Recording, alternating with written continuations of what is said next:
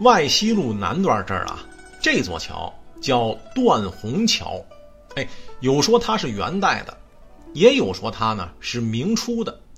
不过您要仔细观察呀，它这狮子是被安置在龙的上方了，这可不是统治中国汉民族的惯例啊。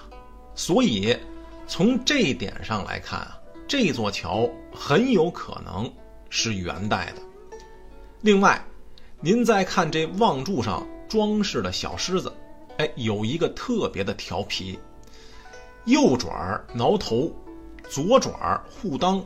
据说呀，这是道光帝大皇子哎义伟的化身。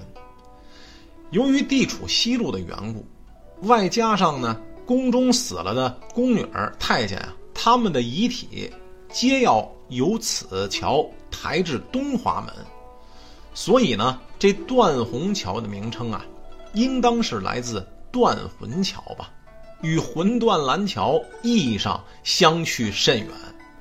但与威尼斯的济慈笔下的叹息桥啊，倒也有几分神似。